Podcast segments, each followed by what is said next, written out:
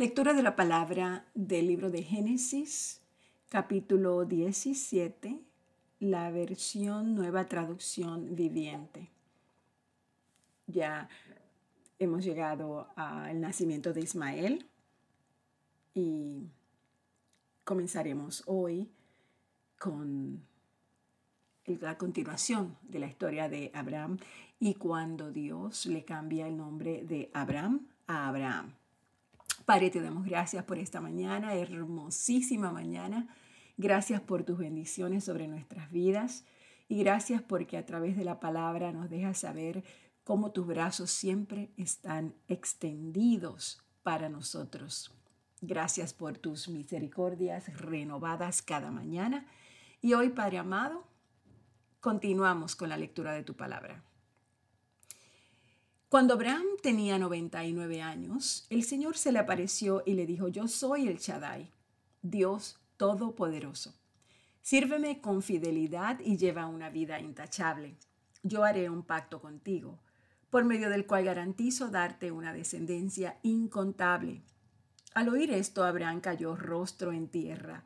Después le dijo, Este es mi pacto contigo. Te haré el padre de una multitud de naciones, Además cambiaré tu nombre. Ya no será Abraham, sino que te llamarás Abraham, porque serás el padre de muchas naciones. Te haré sumamente fructífero, tus descendientes llegarán a ser muchas naciones y de ellos surgirán reyes. Yo confirmaré mi pacto contigo y con tus descendientes, después de ti, de generación en generación. Este es el pacto eterno. Yo siempre seré tu Dios y el Dios de todos tus descendientes, y les daré a ti y a tus descendientes toda la tierra de Canaán, donde ahora vives como extranjero. Será posesión de ellos para siempre y yo seré su Dios. Entonces Dios le dijo a Abraham, esta es tu responsabilidad obedecer las condiciones del pacto. Tanto tú como todos tus descendientes tendrán esta responsabilidad de por vida. Este es el pacto para que tú y tus descendientes deben cumplir. Todo varón entre ustedes debe ser circuncidado. Debes cortar la carne del prepucio como señal del pacto entre tú y yo. De generación en generación todo varón debe ser circuncidado al octavo día de su nacimiento. Esto incluye no solamente a los miembros de tu familia, sino también a los siervos nacidos en tu casa y a los siervos extranjeros que hayas comprado. Todos deben ser circuncidados, llevarán en su cuerpo la marca de mi pacto eterno. Y todo varón que no sea circuncidado será excluido de la familia del pacto por romper el pacto. Entonces Dios le dijo a Abraham, con respecto a Sarai tu esposa, su nombre no será más Sarai, a partir de ahora se llamará Sara, y yo la bendeciré y te haré hijo, te daré un hijo varón por medio de ella. Sí, la bendeciré en abundancia y llegará a ser la madre de muchas naciones. Entre sus descendientes habrá reyes de naciones. Entonces Abraham se postró hasta el suelo, pero se rió por dentro, incrédulo. ¿Cómo podría yo ser padre a la edad de 100 años? pensó. ¿Y cómo podrá Sara tener un bebé a los 90 años? Así que Abraham le dijo a Dios, que Ismael viva bajo tu bendición especial. Pero Dios le responde, no, Sara tu esposa te dará a luz un hijo. Le pondrás por nombre Isaac. Y yo confirmaré mi pacto con él y con sus descendientes como pacto eterno con respecto a Ismael, también a él lo bendeciré, tal como me has pedido. Haré que sea muy fructífero y multiplicaré su descendencia. Llegará a ser padre de doce príncipes y haré de él una gran nación. Pero mi pacto se confirmará con Isaac, quien nacerá de ti y de Sara, dentro de un año. Cuando Dios terminó de hablar, dejó a Abraham. Ese mismo día, Abraham tomó a su hijo Ismael y a todos los varones de su casa, tantos los que habían nacido allí como los que había comprado, y los circuncidó, cortándoles el prepucio tal y como Dios le había dicho. Abraham tenía 99 años cuando fue circuncidado y su hijo Ismael tenía 13. Tanto Abraham como su hijo Ismael fueron circuncidados ese mismo día, y también los demás varones de la casa, los nacidos allí y los comprados como siervos, todos fueron circuncidados junto con él. Sara recibe la promesa de un hijo. El Señor se le aparece otra vez a Abraham cerca del robledo que pertenecía a Manre. Un día, Abraham estaba sentado en la entrada de su carpa a la hora más calurosa del día. Entonces levantó la vista y vio a tres hombres de pie cerca de allí. Cuando los vio, corrió a recibirlos y se inclinó hasta el suelo en señal de bienvenida. Mi señor, dijo él, si le agrada, deténgase aquí un rato, descansen bajo la sombra de este árbol mientras les traen agua para lavarse los pies, ya que han honrado a su siervo con esta visita. Permítame prepararles comida para que recobren fuerzas antes de continuar su viaje. Está bien, dijeron ellos, haz lo que dijiste. Entonces Abraham volvió corriendo a la carpa y le dijo a Sara, apresúrate, toma tres medidas abundantes de la mejor harina que tengas, amásala y hornea pan. Luego Abraham corrió hacia el rebaño, escogió un becerro tierno y se lo dio a su siervo, quien lo preparó con rapidez. Cuando la comida estuvo lista, Abraham tomó yogur y leche junto con la carne asada y sirvió la comida a los hombres. Mientras ellos comían, Abraham los atendía bajo la sombra de los árboles. ¿Dónde está Sara, tu esposa? le preguntaron. Está dentro de la carpa, contestó Abraham. Entonces uno de ellos le dijo, Yo volveré a verte dentro de un año, y tu esposa Sara tendrá un hijo. Sara escuchaba la conversación desde la carpa. Abraham y Sara eran muy ancianos en ese tiempo y hacía mucho que Sara había pasado la edad de tener hijos. Así que se rió en silencio dentro de, su misma, de sí misma y dijo, ¿cómo podría una mujer acabada como yo disfrutar semejante placer, sobre todo cuando mi señor, mi esposo, también es muy viejo? Entonces el Señor le dijo a Abraham, ¿por qué se rió Sara? ¿Y por qué dijo, acaso puede una mujer vieja como yo tener un bebé? ¿Existe algo demasiado difícil para el Señor? Como te dije, regresaré dentro de un año y Sara tendrá un hijo. Sara tuvo miedo y por eso lo negó. Dijo, yo no me reí, pero el Señor le dijo, no es cierto, te reíste.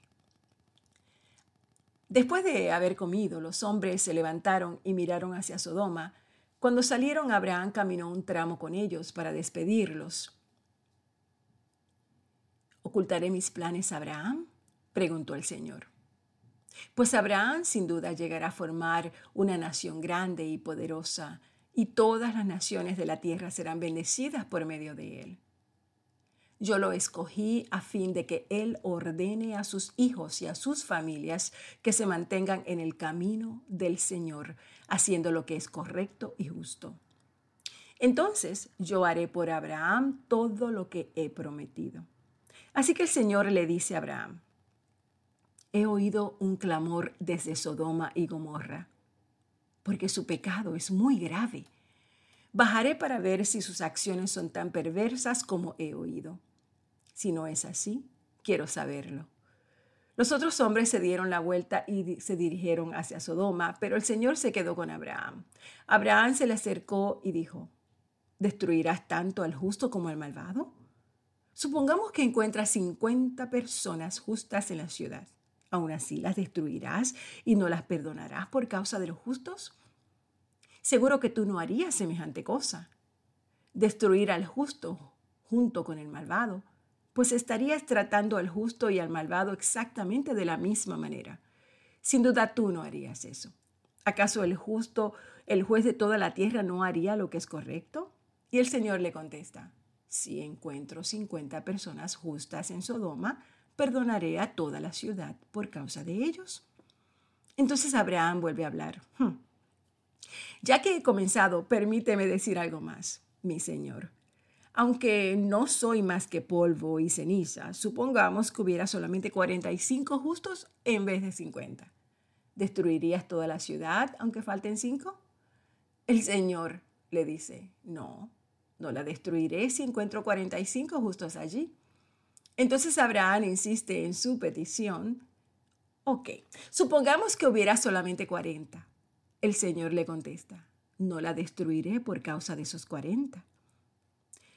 Abraham le dice, mm, por favor, no te enojes. Permíteme seguir hablando. Supongamos que se encontrarán solamente 30 justos. El Señor le contesta, no la destruiré si encuentro 30. Entonces Abraham dijo, dado que me he atrevido a hablar al Señor, permíteme continuar. Supongamos que hay solamente 20. El Señor le contesta, entonces no la destruiré por causa de esos 20. Finalmente, Abraham le dice, Señor, por favor, no te enojes conmigo si hablo una vez más. ¿Y si solamente hubiera 10? El Señor le contesta, entonces no la destruiré por causa de esos 10. Cuando el Señor terminó la conversación con Abraham, siguió su camino y Abraham regresó a su carpa. Al anochecer, los dos ángeles llegaron a la entrada de la ciudad de Sodoma. Lot estaba allí sentado y cuando los vio se puso de pie para recibirlos. Entonces les dio la bienvenida y se inclinó rostro en tierra. Señores míos, dijo él, vengan a mi casa para lavarse los pies y sean mis huéspedes esta noche. Entonces mañana podrán levantarse temprano y seguir su camino. Oh no, respondieron ellos, pasaremos la noche aquí en la plaza de la ciudad. Pero Lot insistió y finalmente ellos fueron con él a su casa. Lot preparó un banquete para ellos con pan sin levadura recién horneado. Y ellos comieron, pero antes de que se fueran a dormir, todos los hombres de Sodoma, tanto jóvenes como mayores, llegaron de todas partes de la ciudad y rodearon la casa de Lot. Y le gritaban a Lot, ¿Dónde están los hombres que llegaron para pasar la noche contigo? Haz que salgan para que podamos tener sexo con ellos. Entonces Lot salió de la casa para hablar con ellos y cerró la puerta detrás de sí. Por favor, hermanos míos, no hagan una cosa tan perversa. Miren, yo tengo dos hijas vírgenes. Déjenme traerlas y podrán hacer con ellas lo que quieran. Pero les ruego que dejen en paz a estos hombres porque son mis huéspedes y están bajo mi protección.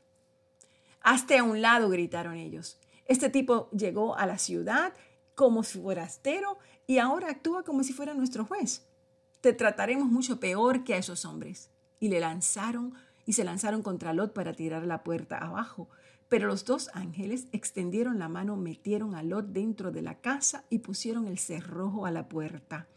Luego dejaron ciegos a todos los hombres que estaban en la puerta de la casa tanto jóvenes como mayores, los cuales abandonaron su intento de entrar. Mientras tanto, los ángeles le preguntaron a Lot, ¿tienes otros familiares en esta ciudad? Sácalos de aquí, a tus yernos, a tus hijos, a tus hijas y a cualquier otro, porque estamos a punto de destruir este lugar por completo. El clamor contra esta ciudad es tan grande que ha llegado hasta el Señor y Él nos ha enviado para destruirla. Entonces Lot salió deprisa a contarles a los prometidos de sus hijas, rápido, salgan de la ciudad. El Señor está a punto de destruir esta ciudad. Pero los jóvenes pensaron que lo que decía era broma. Al amanecer de la mañana siguiente, los ángeles insistieron, apresúrate. Toma a tu esposa, a tus dos hijas que están aquí. Vete ahora mismo, o serás arrastrado en la destrucción de la ciudad.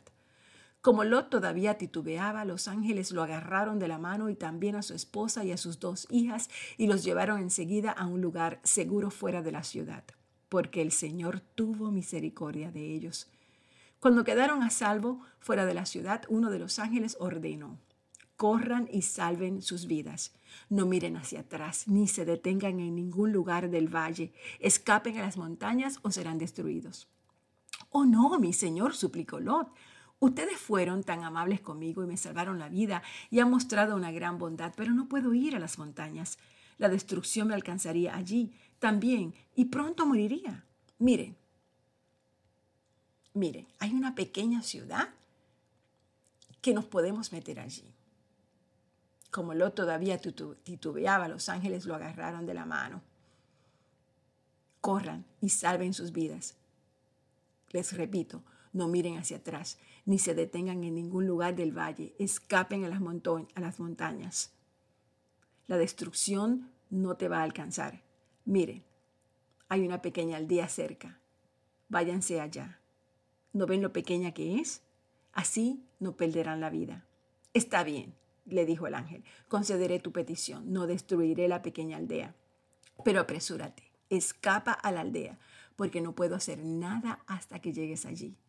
Esto explica por qué aquella aldea se conocía como Soar, que significa lugar pequeño. Lot llegó a la aldea justo cuando el sol salía en el horizonte. Enseguida el Señor hizo llover de los cielos fuego y azufre. Un azufre ardiente sobre Sodoma y Gomorra las destruyó por completo, junto con las demás ciudades y aldeas de la llanura. Así arrasó a todas las personas y a toda la vegetación. Pero la esposa de Lot miró hacia atrás mientras lo seguía y quedó convertida en una estatua de sal. Abraham se levantó temprano esa mañana y salió deprisa al lugar donde había estado en la presencia del Señor. Miró al otro lado de la llanura hacia Sodoma y Gomorra y vio que subían columnas de humo desde las ciudades, como si fuera el humo de un horno. Pero Dios había escuchado la petición de Abraham y salvó la vida de Lot a quien sacó del desastre que se tragó a las ciudades de la llanura. Nos quedamos aquí, Génesis 19, y mañana continuaremos. Padre, te damos gracias por tu amor, por tu inmensa gloria, por tu palabra. Gracias porque a través de ella aprendemos tantas cosas, Señor. Nuestra desobediencia, aprendemos como nosotros a veces actuamos y, solamente pensamos en nosotros, no pensamos en los demás. Pero también aprendemos, Padre amado, de la misericordia que tú tienes sobre nuestras vidas. Ayúdanos a perdonar a otros de la manera que tú nos perdonaste a nosotros, Señor. Te pedimos hoy por nuestros hijos. Dale a nuestros hijos un corazón que sea pronto en perdonar, mi Dios. Tu palabra dice, Marcos 11:25, que cuando oren, si tienen algo contra alguien, perdónenlo, para que también su Padre que está en el cielo les done a ustedes las ofensas perdonadas. Así que Señor, pon perdón en nuestros corazones. Haz que nuestros hijos sean nobles, con sentimientos nobles, Señor. Llena nuestra mente de sabiduría, de entendimiento, de conocimiento. Tú dijiste en tu palabra que tú provees sana sabiduría para los rectos. Señor, enséñanos a aprender de esta palabra que acabamos de leer, que la rectitud es el mejor camino, que ser amigos tuyos, que hablar contigo como lo hizo Abraham, es uno de los goces más grandes, más hermosos que podemos tener. Ayúdanos a caminar en integridad. Ayúdanos a caminar en rectitud, en obediencia a tus mandamientos. Que nunca seas sabia, que nunca seamos sabios en nuestra propia opinión, Señor, sino que te temamos siempre apártanos del mal, del modo que podamos reclamar la salud y la fortaleza que promete tu palabra en el libro de Proverbios, sobre todo, Señor. Danos la sabiduría, el conocimiento, la inteligencia, la dirección y el discernimiento que necesitamos, Padre amado, para apartarnos de los planes que el enemigo tiene para nuestras vidas. Señor, yo sé que en ti están escondidos todos los tesoros de la sabiduría y del conocimiento. Ayúdanos a descubrir esos tesoros. Padre, te pedimos todo esto en nombre de tu Hijo Jesucristo. Señor, el centro de vida cristiana necesita hoy más de ti, cada vez más de ti. Ayúdanos, Padre, a tomar decisiones siempre sabias. Tu palabra dice en Proverbios 3:13, feliz el que haya sabiduría el que obtiene inteligencia porque son más provechosas que la plata y rinden mayores beneficios que el oro. Señor, esta palabra que leímos nos deja saber, Padre amado, la ricura, la dulzura de tus promesas, cómo tú cumples tus promesas, cómo tú traspasas, mi Dios, las edades, los sentimientos, las emociones, cómo tú, Señor, cambias nuestro nombre y nos haces nuevas criaturas perfectas bajo tu cuidado. Padre, enséñanos a ser obedientes como Abraham. Enséñanos a regocijarnos en ti. Enséñanos a ser rectos y sabios en ti, Padre amado. A no dar nunca la espalda a tus cosas y a no mirar atrás, mi Dios, como la esposa de Lot. Enséñanos a siempre mirar adelante, a no ansiar ni anhelar las cosas que dejamos atrás, porque el pasado, Señor, es una puerta cerrada que nos lleva, que nos aleja del pecado que una vez tuvimos, de la persona que una vez fuimos. Así que, Padre, yo te pido en nombre de tu Hijo Jesucristo, que seas tú, Padre amado, ayudándonos a ver que todos los tesoros de la sabiduría, del conocimiento están escondidos en ti y que tú eres el único que nos das todo lo que necesitamos sin restricciones. Padre, hoy te entregamos el centro de vida cristiana. Todos los hombres, todas las mujeres, con sus necesidades, con sus preocupaciones, con sus afanes, con sus ansiedades. Tú nos conoces, mi Dios. Cierra toda puerta de decepción, de dolor, de falta de perdón, de amargura, de anhelos del pasado. Cierra esas puertas, mi Dios, y abre las puertas a una nueva vida a una nueva vida en ti, Señor. Todo esto, Padre, te lo pido en nombre de Jesús. Amén.